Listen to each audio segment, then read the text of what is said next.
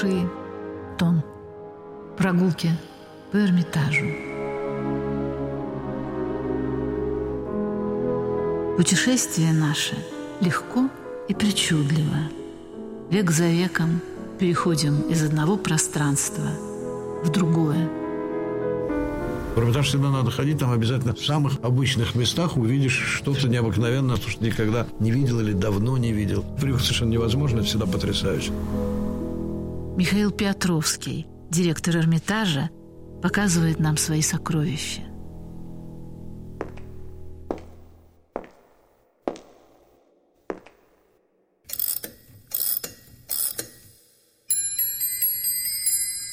Часы. Они движимы скрытой силой. Но какой? Михаил Гурьев, главный часовщик Эрмитажа, открывает нам тайны времени и часов.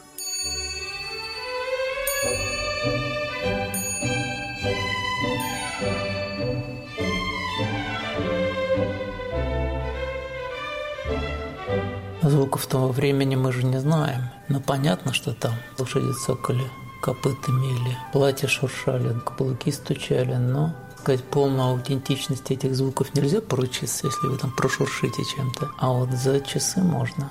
Бежишь там по своим делам или идешь неторопливо, неважно. Идешь мимо картины, она тебе в спину дышит. А потом издалека так тинь, тинь, из другого угла тоже бум-бум. Вот звуки, ниточки звука тянутся из 18 века.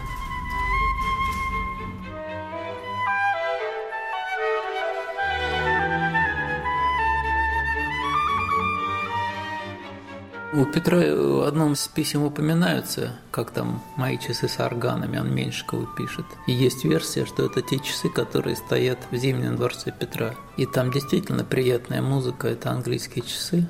Тут Торнтон, автор на мой взгляд, они более поздние, хотя я не исключаю версии Петровской принадлежности. Они приятные, там большой кореен, красивый звук колокольчиков на орган. Мне кажется, в его трактовке это просто часы с музыкой. Но ведь тогда практически не было других устройств, механических устройств, воспроизводящих музыку. То есть, э, естественно, и патефон, и магнитофон это все позже появилось. Тогда практически вся музыка была живой. То есть ты либо сам музицируешь, либо приглашаешь музыкантов. И, естественно, в каких-то ситуациях все-таки удобнее такой вариант. Она может быть упрощенная, но все-таки механическая музыка. Там мелодия записана на музыкальный валик, вот как у Адоевского. Практически он один в один описывает устройство, которое и для музыкальных шкатулок использовалось, и для музыкальных часов.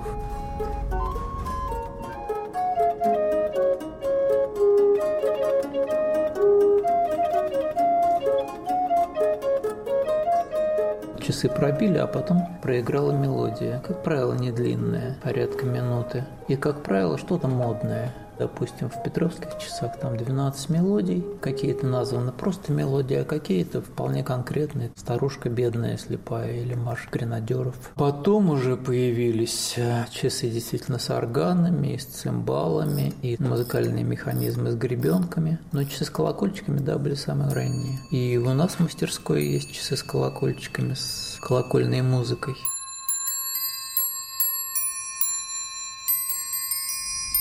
Это английские часы. Автор Роберт Варт. Лондон. Практически все часы с музыкой сделаны в Лондоне были тогда английские. По времени это где-то 740-е года. Настольные кабинетные часы. Механизмы имеют много общего. И такие вот именно механизмы с гребенками встраивались, да, в часы в XIX веке. Я помню, как-то попали к нам в работу полковые часы, большие серебряные. И там была запись маршей четырех придворных полков. Вот так же один за другим очень хорошие записи, очень хорошие часы. И мы надеялись, что удастся их хозяину уговорить продать Эрмитаж. Не удалось. Когда механизм вычищен, выправлен, собран, смазан, поставлен, ты толкнул, и он затикал, момент да, такой довольно трогательный, потому что, ну, как будто первый вздох младенца. До сих пор не привыкну. А мне нравятся многофигурные композиции, где много чего движется, и, как правило, там музыка играет. И коксы, в общем, вот такие типичные английские колокольчиковые механизмы. Чем они нравятся? Тем, что колокольчики практически не расстраиваются. Вот у нас, допустим, есть часы с цимбалами, струнные, то есть или часы с органами. Это все вещи, которые часто приходится подстраивать, потому что там комбинация дерева, металла, это все дышит, шевелится и быстро уходит. А колокольчик, он чуть-чуть только с течением веков тон повышается, металл кристаллизуется, но строй, если брать карьон в целом, практически не уходит. Поэтому они такие спокойные.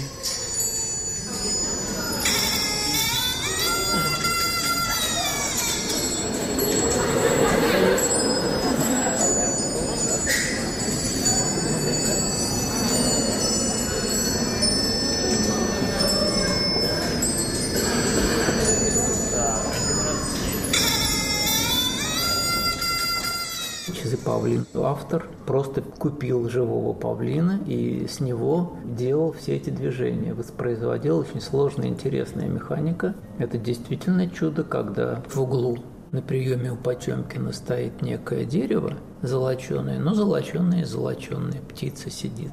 И вдруг эта птица оживает. Это чудо.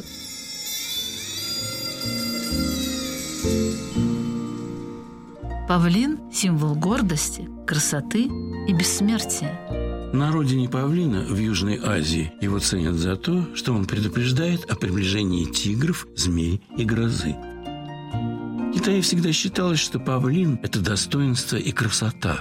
Он изгоняет злых духов и танцует, если видит красивую женщину. Павлин – царская птица. На Востоке его перо было высшей наградой за особые заслуги перед императором и отечеством. Павлин нервничает, когда чувствует, что буря и дождь приближаются. Поэты говорят, что смотреть на павлина всегда радостно, потому что он напоминает о бесконечном разнообразии мира, о той веселости духа, с которой Бог творил эту землю. Где ступит, радуги играют. Где станет, там лучи вокруг. Живите не в пространстве, а во времени. Михаил Гурьев, главный часовщик Эрмитажа, открывает нам тайны времени и часов. История эта началась, если я правильно помню, где-то в начале XVIII века. Есть такая страна Англия, есть такая страна Китай. Англия торговала с Китаем. То есть как торговала? В Англии большим спросом пользовались китайские товары. Шелк, чай, фарфор, лак, цветной, резной. Англичане снаряжали эскадру, торговую эскадру в Китай.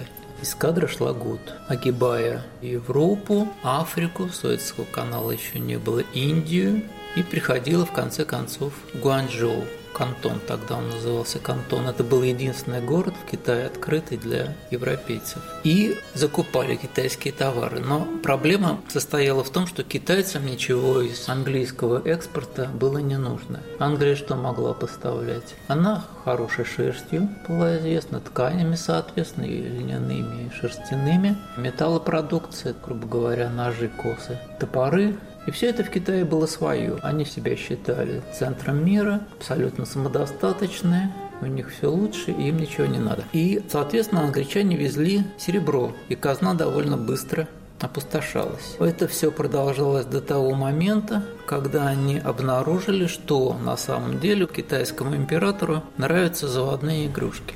Появляется фирма Джеймса Кокса быстро растет. У него в какие-то годы работало до тысячи человек. Каждый год он снаряжает корабль, отдельный корабль вот этих игрушек. Больших, маленьких. Павлин из самых больших. У него начиналось все, грубо говоря, с размера наперстка. вплоть до вот этих 3-4 метров в высоту. И везет э, морем Китай, там соответствующие чиновники принимают, разгружают, долго все это отбирают лучшее для императора, в какой-то степени оплачивают. Остальное расходится среди придворных. Поскольку императору нужно, значит всем нужно. Таким образом продолжалось лет 25.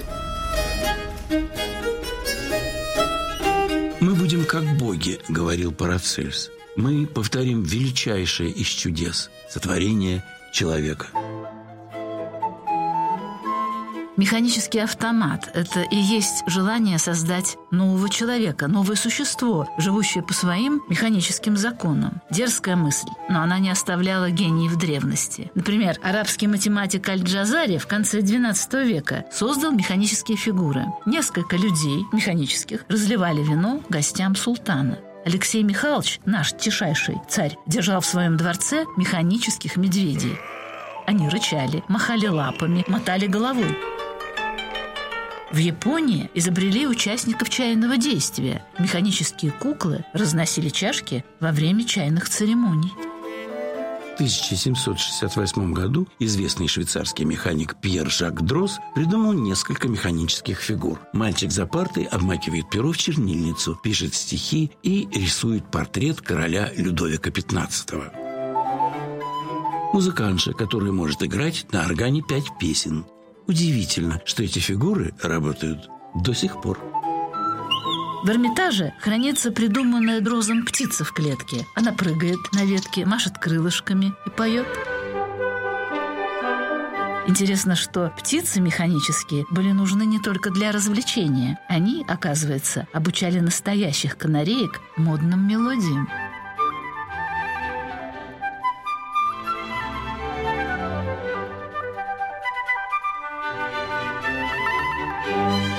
Разница между живым и куклой считалась в XVIII веке лишь в сложности устройства. Даже душа – это сложный нематериальный автомат. Автоматоны – механические игрушки, механические существа, мечта, забава озорных гениев.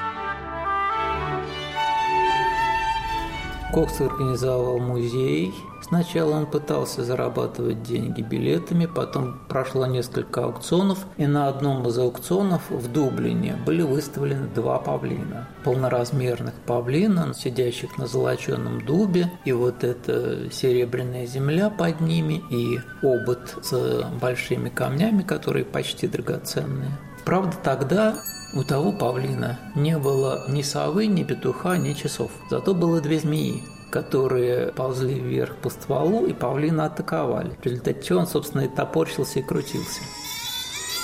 Как мы сегодня понимаем, из одного из этих павлинов и родился наш. То есть это предположение такое достаточно правдоподобное. Потемкин заказал это устройство Коксу, ему был известен мастер, и он был очень охоч до всяких механических диковинок, и он знал, вместе с тем, что Екатерина считала себя духовной наследницей Византийской империи. А известно, что у трона византийского императора стояло дерево с механическими птичками. Вот такая аллюзия. Потемкин решил сделать Екатерине подарок, поэтому он попросил у нее денег, и на эти деньги заказал павлина. Большие деньги, 11 тысяч рублей. Их сюда привез Фредерик Юри, один из мастеров, работавших у Кокса, и, собственно, предъявил, получил в две проплаты деньги. Часы остались во дворце у Потемкина.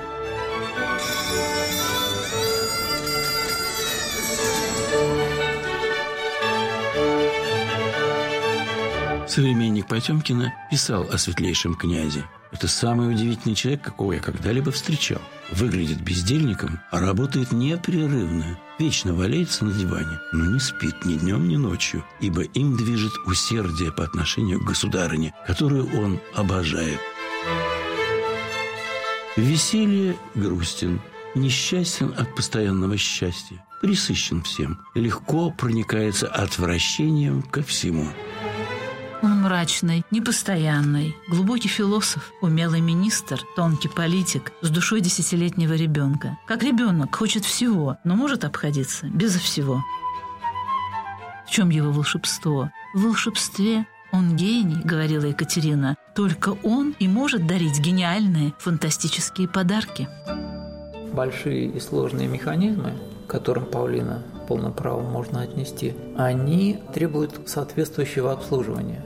То есть недостаточно просто показать хозяину, что вот покрутил здесь, покрутил здесь, дернул тут. Нужен человек, который понимает, как это устроено, и который по, грубо говоря, отдаленным раскатам грома чувствует, что пора принимать меры.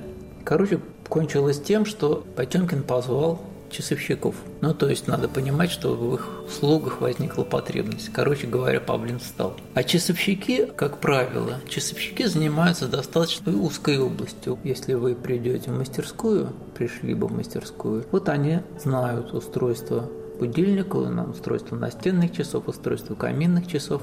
А Павлин-то это не часы.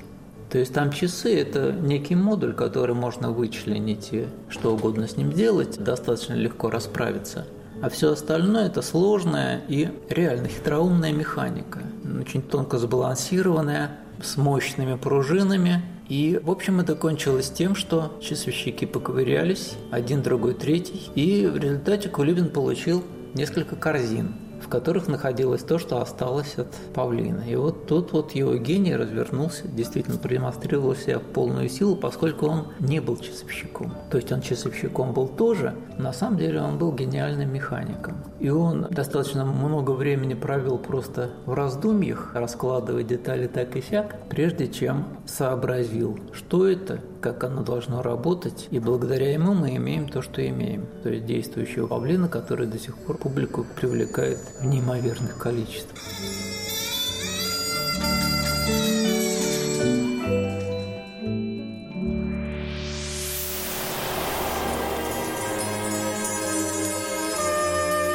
Время, река без берегов. Михаил Гурьев, главный часовщик Эрмитажа, открывает нам тайны времени и часов.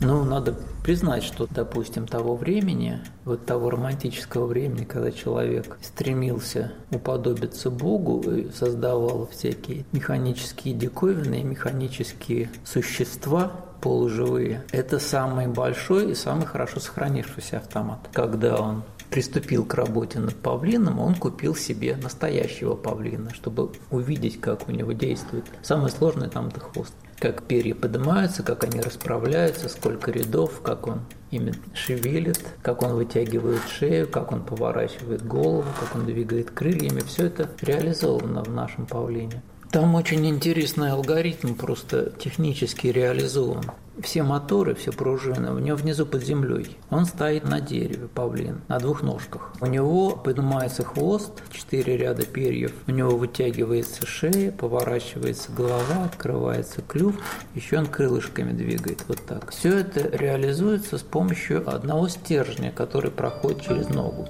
Дальше червячная передача, центральный кулачок и разводка движения по тем элементам, которые я упомянул. Вот этот, допустим, хвост, он на самом деле очень тяжелый. Там каждое перо, но оно где-то, наверное, килограмма два. И оно поднимается за маленький ролик. Поэтому момент, который возникает, движущий, он должен быть циклопичен, огромный. А усилие от пружины нижней, оно проходит примерно десятка-два сочленения. Это и шестеренки, и рычаги. И если бы он просто пытался провернуть все это снизу, у него бы усилие растаяло в передаче. Поэтому он внутрь павлина в живот ему вставляет мощную пружину, которая уравновешивает все эти перья. Отдельная система цепочек.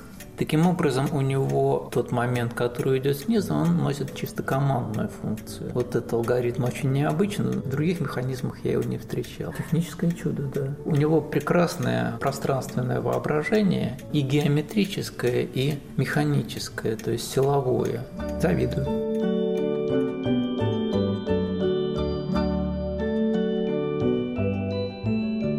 Петрович Кулибин. Его считали чудом и волшебником, а его интересовали с самого детства замысловатые снаряды. Его глубочайшее желание проникнуть внутрь чудес, предметов, вещей – 1767 году, во время поездки Екатерины II по волжским городам, он продемонстрировал ей свое изобретение – часы. Они были размером с гусиное яйцо, в полдень скорлупа открывалась и играла музыка, которую сочинил Кулибин в честь императрицы. Екатерина была очарована и предложила Кулибину возглавить механические мастерские Академии наук. Он прилежен до всякого сотворения премудрости диковинных – изобрел много. Например, прототип современного автомобиля и велосипеда, механическая повозка-самокатка, ножной протез, подъемные кресла, первый в мире лифт. Великий математик Эйлер сказал Кулибину, «Теперь вам остается построить нам лестницу в небо».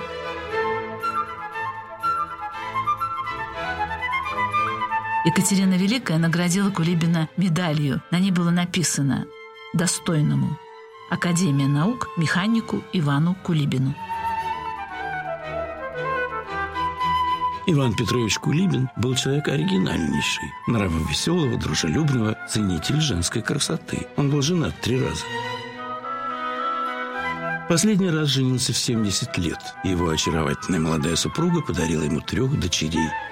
Он не курил никогда табака, не играл в карты и был абсолютный трезвенник. Ему предложили дворянский титул, но он отказался, потому что нужно было сбрить бороду, а для него, как для старовера, это было невозможно. Ни с бородой, ни с длинным сюртуком, ни с высокими сапогами он никогда не расставался. Когда он появлялся на вечерах, над ним посмеивались, но он не реагировал на колкости, смеялся.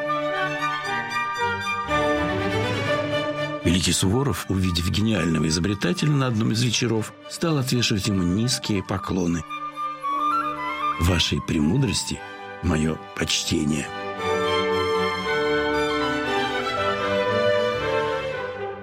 Кулибин был экстравагантный человек, он одевался не как все, у него было много детей, он умер в бедности, был увлекающейся натурой.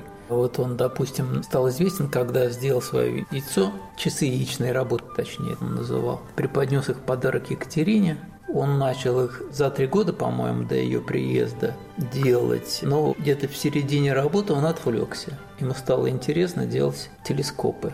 Он часы забросил, стал делать телескоп, часы не доделал, но Екатерине показал, что вот такое есть. Она оценила, она, видимо, талант почувствовала и пригласила его к себе заведовать мастерской при Академии художеств. Часы он доделал потом, долго доделывал, потом они часто ломались, он сердился, говорил, что я инструкцию специально писал, как ими пользоваться. Он был увлекающейся натурой, он очень многие свои яркие идеи, как я понимаю, ну я могу ошибаться, не доводил до практического уровня. То есть, допустим, вот он сделал однопролетный мост арочный.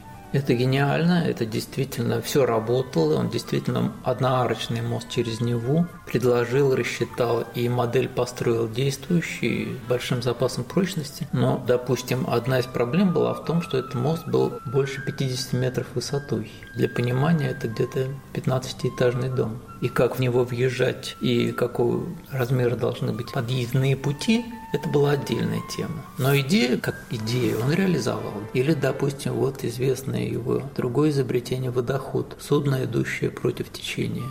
Тоже просто как все гениальное, он ставил плицы, как у колесного парохода, которые вращались набегающей водой, а на центральный вал наматывался канат, заякоренный далеко-далеко. Ну и теоретически и практически все это работало, но скорость движения была порядка километров в час. То есть, опять-таки, идея чистая, идея работает, но практического смысла в этом нету.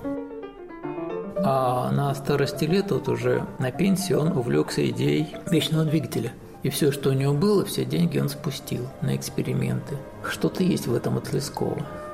Он оставил свой след в истории. Не знаю, конечно, если я встречу его в раю, я спрошу, что он думает об этом. Но, по-моему, он доволен своей жизнью. Должен быть, потому что он, он реально много сделал, много придумал. Мне кажется, он был счастлив.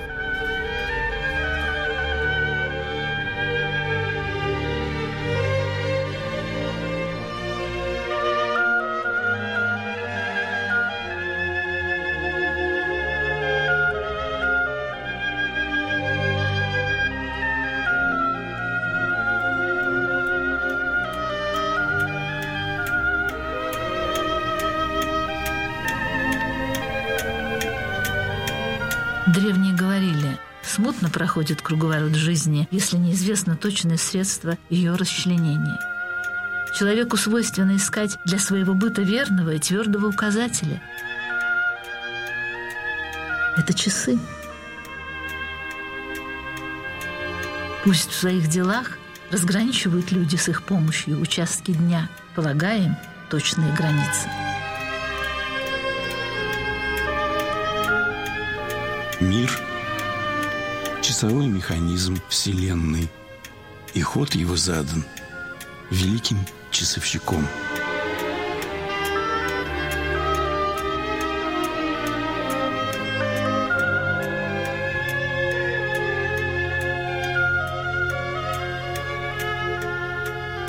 Бог времени не создал. Он дозволил его создать человеку. Спешите, все минуты сочтены.